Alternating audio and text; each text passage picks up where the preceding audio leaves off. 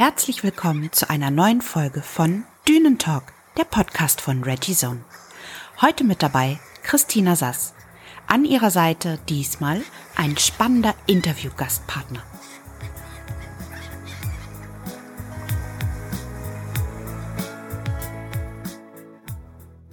dann heute mit einer neuen Podcast-Folge im neuen Jahr und ich begrüße heute Kai Elmendorf von der Brennerei Elmendorf aus Hamburg. Hallo Kai. Hallo, grüße dich. Vielen Dank für die Einladung heute. Sehr, sehr gerne. Wir hören uns ja schon zum zweiten Mal. Das heißt, wir haben schon eine Podcast-Folge mit dir erleben dürfen und haben schon ganz viele Hintergründe. Jetzt geht's aber weiter und zwar richtig ans Eingemachte. Ja, habe ich schon gehört. Ich bin gespannt. Also du kannst einen Joker ziehen, wenn da Fragen bei sind, wo du sagst, pff, weiß ich doch nicht, dann ist das völlig in Ordnung. Ich, ich, ich, muss auch gestehen, ich fand die Fragen äh, gar nicht so einfach. Also äh, ich hoffe, ich kann sie euch alle beantworten. Ich denke, wir legen einfach mal los und wir schauen dann einfach. Wir hatten im Vorwege des Podcasts schon ein bisschen im Vorgespräch auch über das vergangene Jahr gesprochen und über die Auf- und Abs, die sich daraus ergeben haben. Magst du mal ein bisschen Revue passieren lassen für unsere Zuhörer, wie das vergangene Jahr für dich war? Sehr gerne. Ähm, also wenn ich das ganze Jahr Revue passieren lasse, dann ist das bei uns ganz gut gelaufen. Ähm, wir konnten uns ein bisschen verbessern im Vorjahr, aber jetzt kommt das große Aber. Unsere Hauptzeit ist äh, das Weihnachtsgeschäft und da haben wir dieses Mal ein, ein mauen Dezember, würde ich sagen, äh, gehabt. Also blieb 20, 30 Prozent gut unter unseren Erwartungen. Und ich mhm habe das mit so ein paar Kollegen auch mal Revue passieren lassen. Wie ist das bei euch? Macht man ja dann in der Branche und äh, ich, ich war nicht alleine. Das hilft mir jetzt nicht, dass ich nicht alleine war, aber ähm, es war schon sehr auffällig. Äh, der November lief sehr gut und ähm, dann hatten wir natürlich auf einen schönen Dezember gehofft, zumal wir da auch natürlich mal sehr viel Kraft reinsetzen. Wir sind auf Märkten äh, sehr stark vertreten immer. Also wir haben im Dezember unseren Manpower-mäßigen Haupteinsatz auch. Und ähm, nach einem schönen November war es umso erstaunlicher dann, dass wir wirklich einen sehr mauen Dezember hatten. Ähm, ich gehe deswegen jetzt nicht in den Keller und heule, aber ähm, es war schon auffällig dieses Jahr. Das war in den Jahren davor nicht so. Mhm.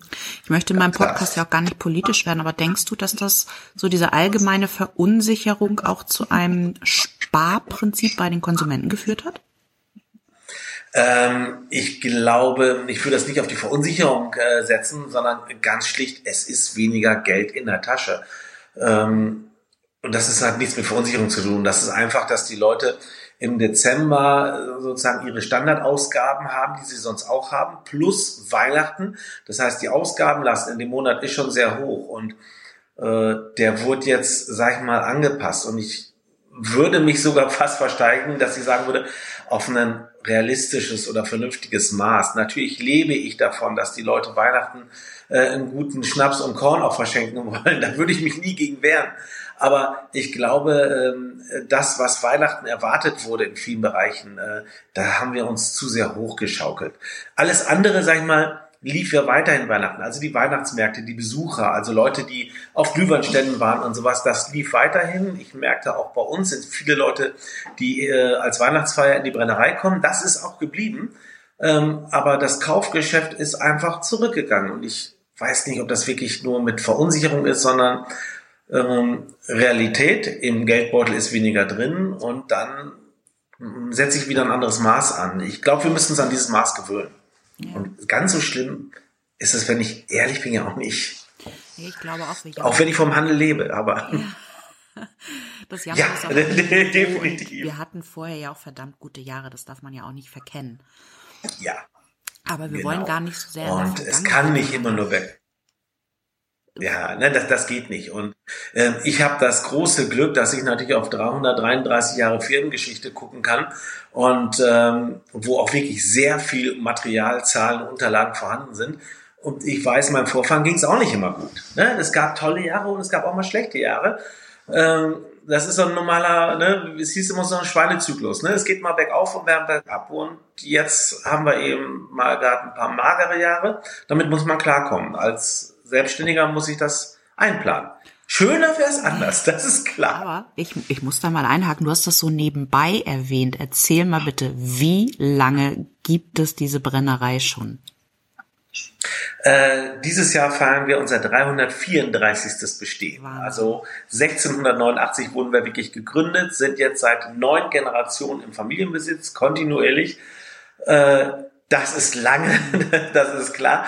Das äh, lässt einem aber auch ruhiger oder sag mal gelassener auf solche auch schwierigen Zeiten gucken, weil man schon gelernt hat. Ich sag mal, schon am Küchentisch war es natürlich Thema, dass der Laden lang und alt ist und welche guten Zeiten es mal gab und welche schlechten Zeiten. Also wenn man solche Geschichten von klein auf hört, dann weiß man, dass es solche Zeiten gibt und dann bereitet man sich darauf vor. Es ist natürlich so, dass nicht alles, was verdient ist, sofort ausgegeben werden kann, sondern man sorgt für schwierige Zeiten vor und wenn die vorbei sind, kann man wieder ansammeln.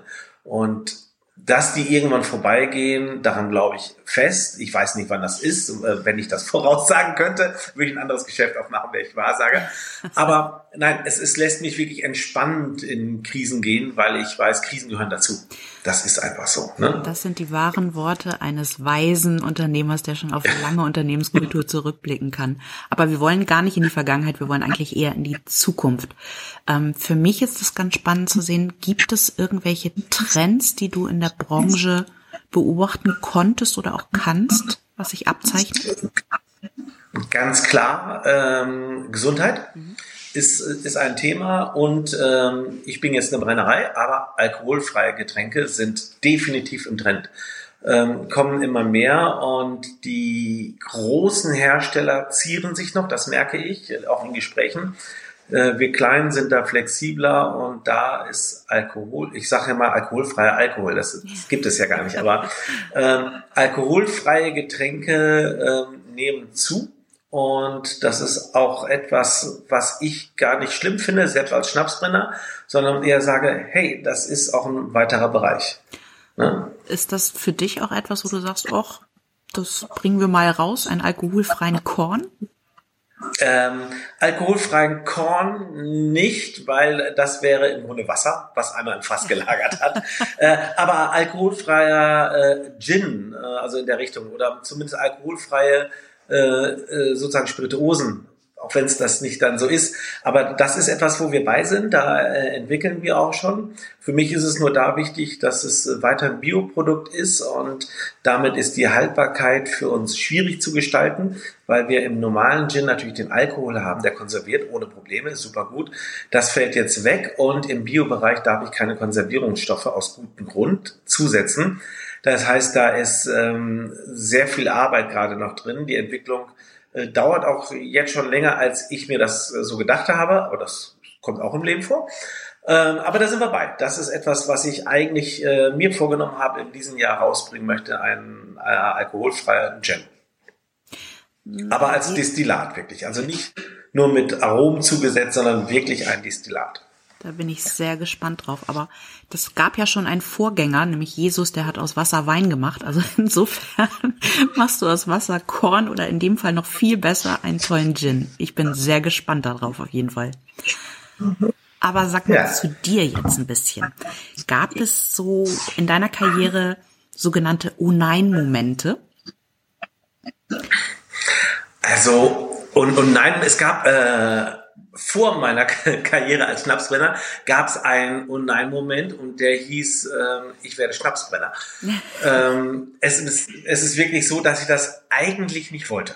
Ich ähm, habe das zwar auch gelernt bei uns im Betrieb, aber ich habe dann äh, umgelernt. Ich war äh, bin Wirtschaftsjurist und war dann in der Werbung tätig. Habe da sozusagen meine dritte, äh, meinen dritten Beruf gemacht in der Werbung. Und das war etwas, was mir sehr viel Spaß gemacht hat, wo ich sehr viel Freude hatte. Und eigentlich war für mich das Thema Schnaps vorbei, weil ich sagte, ich bin glücklich im Beruf. Ähm, ja, und dann kam eben die Frage, mein Vater wurde auch nicht jünger und äh, machst du es oder machst du es doch nicht weiter? Und da habe ich eigentlich gesagt, oh nein, ich mach's nicht weiter. Hab mich dann aber hingesetzt und überlegt, komm, ne, über 300 Jahre schmeißt du auch nicht so einfach weg. Und habe gesagt, okay, ich mach's. Dann aber so, wie ich es möchte, äh, nämlich das, was wir jetzt machen. Wir brennen nur im Bio, in sehr hoher und guter Qualität. Und dadurch habe ich dann wieder Oh ja gesagt, weil es macht mir wirklich Spaß. Aber genau das, was mir Spaß macht und worin ich jetzt gut bin, das war das, wo ich am Anfang Oh nein gesagt habe. das möchte ich nicht. Also im Nachgang eigentlich doch ein Glücksfall, der sich daraus ergeben hat, denn sonst gäbe es euch ja gar nicht mehr. Ich glaube aber ja. auch, dass eine so lange Vorgeschichte familiärer Hinsicht auch eine gewisse Verantwortung und wahrscheinlich auch eine gewisse Art von Druck mit sich bringt. Oder hast du das nicht so gefühlt? Äh, hab, definitiv habe ich das gefühlt. Äh, wenn man in so einer Brennerei oder in so einem Kontext aufwächst und man ist als Kind sozusagen im Grunde als Nachfolger vorgesehen und die gesamte Umgebung sieht das dann auch so, ähm, dann ist das für andere eine Selbstverständlichkeit. Für mich ist das ein Druck. Das habe ich definitiv so empfunden. Deswegen bin ich auch äh, in anderen Branchen unterwegs gewesen, weil ich gesagt habe, ich will da raus. Ähm, und ich glaube, dadurch, dass ich dann freiwillig wieder reingegangen bin, hat es auch funktioniert. Ähm, aber 300 Jahre ist, klingt immer so als so viel Rückhalt. Es ist aber genauso auch, wie du sagst, es ist sehr viel Verantwortung und ein Druck ist auch dabei. Ähm, nämlich bei der Frage, wo bin ich in diesem ganzen Kontext? Bei 300 Jahre Firma, ich muss ja auch die Firma sein. Ja. Ähm, das, das war schon nicht immer so leicht. Ne? Mhm. Aber so den Weg, wie ich es jetzt gemacht habe, hat es gut funktioniert. Ich glaube ja auch, man möchte immer eigene Fußabdrücke hinterlassen. Und ich glaube, das ist dann auch nochmal ein Druck, den man sich wahrscheinlich eher selbst macht, oder? Äh, den habe ich ehrlich gesagt gar nicht, diesen Druck. Ähm, und den Fußabdruck hinterlassen, nee, das, darum geht's mir eigentlich nicht. Mir geht es darum, dass äh, ich und aber auch alle, mit denen ich hier zusammenarbeite, also meine Mitarbeiterinnen und Mitarbeiter, dass wir eigentlich alle Spaß dabei haben bei dem, was wir machen, im Jetzt mhm. und weniger darum, dass ich was hinterlasse, was dann andere äh, angucken. Insofern sind die 300 Jahre auch wieder auch entspannt anzugucken, weil jeder eine Zeit lang nur in dieser Firma gewesen ist von den neuen Generationen und seinen Teil gemacht hat und danach kommt eben der nächste. Ähm, es kann es ist nicht so ein Lebenswerk, was da einer gemacht hat, sondern jeder leiht sich, äh, so sage ich es immer schön, die Firma von der Vorgeneration für äh, eine Lebensspanne aus und dann gibt er sie eben weiter. Mhm. Ähm, also da geht es nicht um den eigenen Fußabdruck, sondern da geht es darum, das eigene Arbeit im Leben zu gestalten und dann ist der nächste eben dran. Das große Ganze im Blick behalten. Ja, das, das ist eher der Blick. Aber sag mal, neben dem ganzen Arbeitsding, was machst du denn in deiner Freizeit, um wirklich zu entspannen? Ähm, um entspannen. Ich, ich singe, ich bin ein, äh, ein Wassermensch, äh, also ich segle und schwimme, das sind die, ähm, die Sachen, die mich entspannen. Wenn ich auf richtig auf neue Ideen kommen möchte, dann fahre ich mit der Bahn ähm, es ist wirklich so für mich, äh, ich setze ich setz mich hin und äh, zur Not, jetzt mit dem Deutschlandticket, ähm, dann gehe ich eben in eine Regionalbahn und fahre einfach von Hamburg nach Cuxhaven, setze mich hin, äh, guck aus dem Fenster, hab vielleicht noch Musik auf und denke nach. Und das kann ich hervorragend in der Bahn. Das ist also mein Kreativplatz. Und dann fahre ich zurück und fange an, meine Gedanken aufzuschreiben und komme mit neuen guten Ideen wieder. Also Bahnfahren ist für mich ähm, es werden viele komisch finden mit der Bahn. Sehr entspannt. Es ist besonders entspannt, wenn man davon ausgeht von vornherein, dass der Zug auch Verspätung hat. Ähm, ich fahre seit 30 Jahren äh, chronisch mit der Bahn. Ähm, also ich fahre, ich habe kein Auto mehr. Ich habe es irgendwann abgeschafft.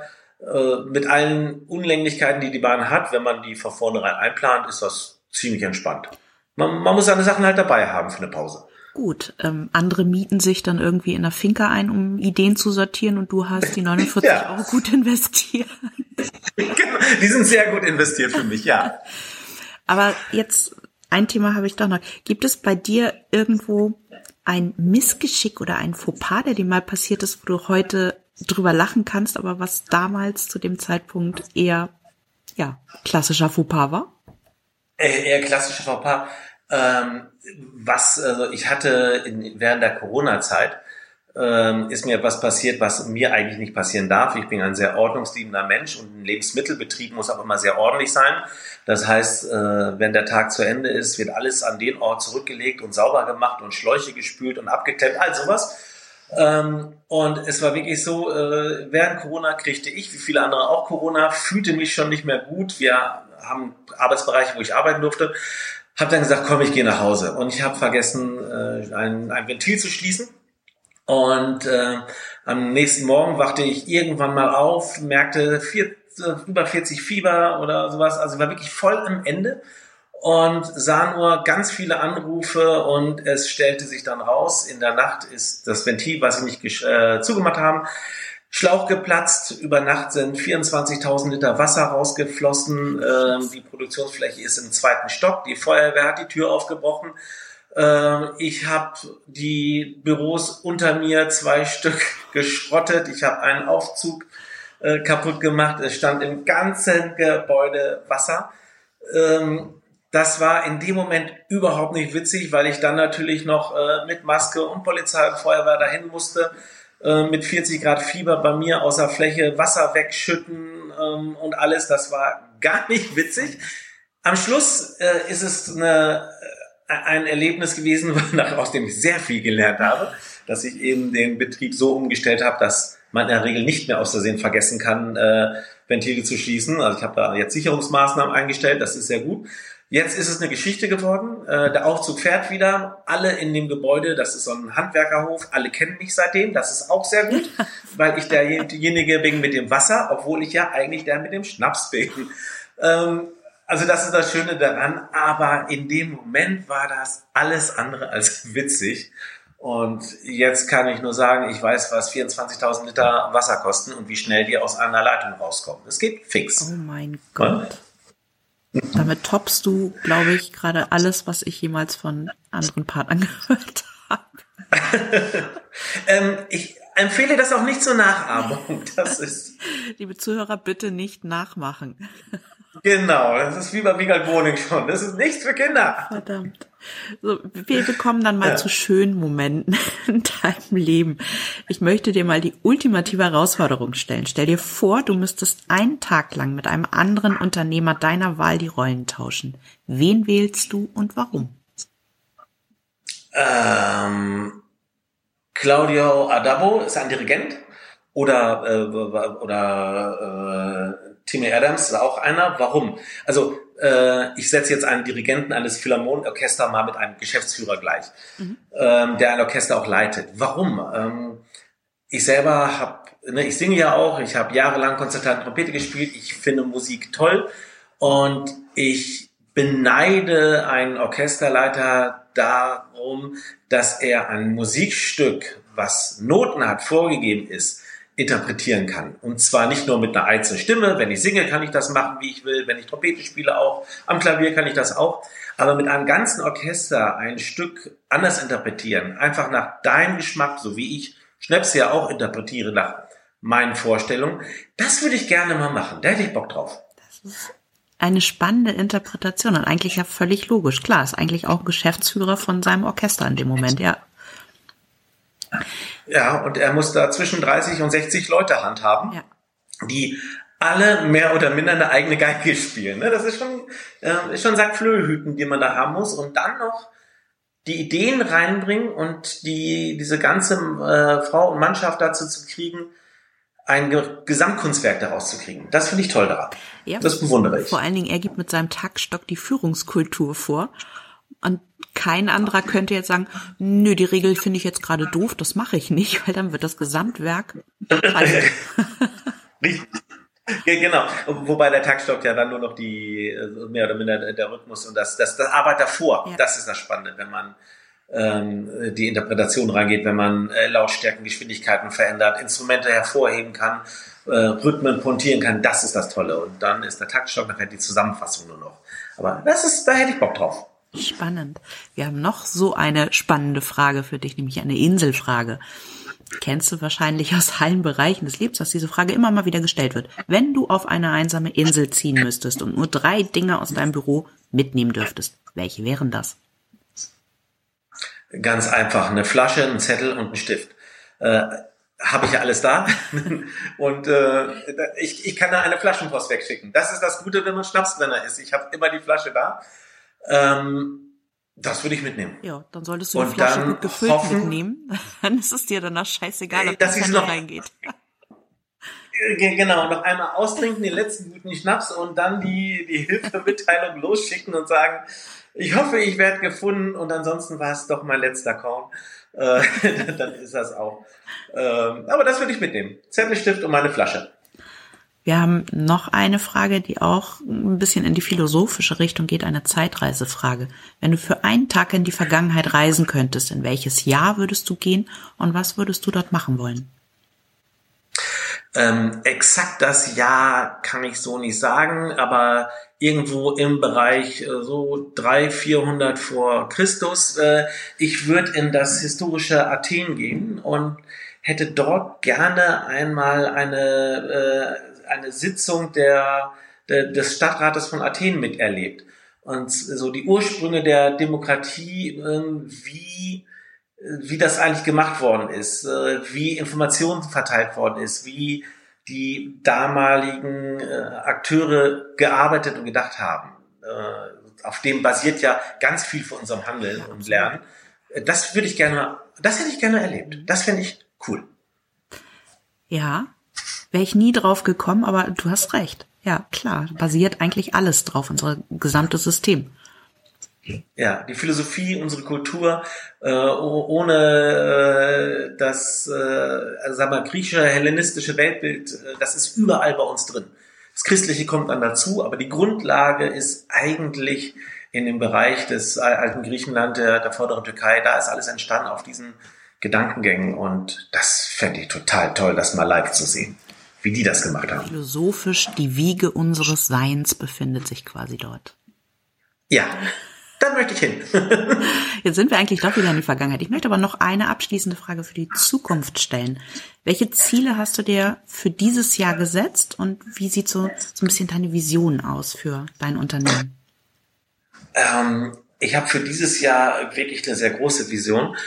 Ähm, wir möchten uns erweitern und äh, zwar haben wir merken wir, dass immer mehr Leute bei uns reinkommen in die Brennerei, uns beim Brennen zugucken wollen. Die wollen das erleben, die wollen das sehen, die wollen die Rohstoffe anfassen können, einfach äh, wissen, wie passiert, entsteht das, was die in der Flasche haben, wie wir das hergestellt ähm, dieses Erlebnis wollen wir erweitern und äh, uns damit auch vergrößern. Wir planen gerade äh, einen, den Umzug in eine neue Fläche in Hamburg. Das wird erst 2025 dann eröffnet werden können. Ähm, wir sind aber jetzt, das ganze Jahr werden wir mit der Planung äh, und mit der Vorbereitung einfach und mit dem Bau äh, äh, uns befassen. Wir sind noch ein bisschen am oder sehr am Anfang. Das heißt, ich habe die Unterschrift noch nicht unter den äh, Mietvertrag drunter. Das wird im nächsten Monat passieren, soweit alles klappt. Aber das wird mein Jahr sein. Und dann werde ich hoffentlich äh, mit meiner Frau und mit unseren Mitarbeiterinnen und Mitarbeitern in 25 eine tolle Erlebnisbrennerei in einem historischen Gebäude in Hamburger Wassernähe, mehr kann ich, darf ich noch nicht sagen, äh, anbieten können, wo man richtig erleben kann, wie unser Handwerk geht. Ich bin mega gespannt und hing jetzt ganz gebannt an deinen Worten. Ähm, ich freue mich da total drauf, das sehen zu können und auch erleben zu können. Ich glaube, das ist eine ganz, ganz spannende Geschichte, die du ins Leben rufen wirst bist herzlich eingeladen. Du kriegst auch definitiv noch früh genug Bescheid, sobald wir wissen, dass alles klappt. Und dann bist du natürlich herzlich eingeladen. Freuen wir uns, dir das auch mal zeigen zu dürfen. Sehr, sehr gerne. Vielen Dank dafür. Ich danke dir aber auch für dieses Gespräch und diese Podcast-Folge. Ich glaube, dass unsere Zuhörer viel mehr über dich als Menschen und das Unternehmen Elmendorf kennengelernt haben. Und ich freue mich auch schon wahnsinnig auf gegebenenfalls einen dritten Podcast mit dir. Sehr gerne und nochmal danke dass ich da sein durfte. Und äh, ja, ich hoffe, ich habe uns und unseren Betrieb auch ein bisschen nicht nur meine Dirigentenleidenschaft, sondern äh, wie wir denken. Das äh, ist mir ja nicht alleine rübergebracht. Auf jeden Fall. Vielen Dank. Ich danke dir. Bis dahin. Bis dann. Tschüss. Tschüss.